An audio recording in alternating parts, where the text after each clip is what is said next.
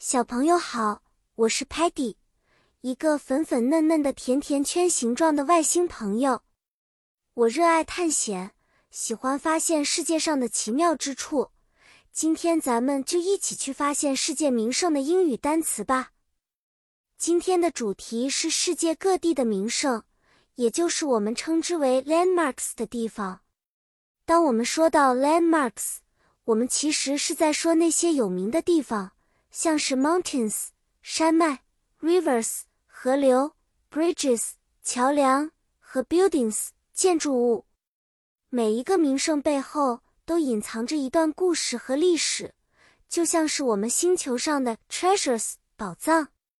比如 Great Wall 长城就是中国古代的军事防御工程，很长很长，蜿蜒曲折。还有 Eiffel Tower。埃菲尔铁塔是法国的象征，它在 Paris 巴黎闪闪发光，如同 Sparky 的热情光芒一样照亮了城市。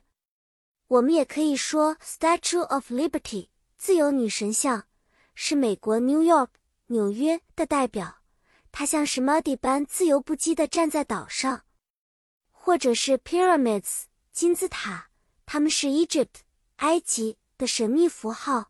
像是 Telemann 屏幕上展示的一部古老电影，结束了。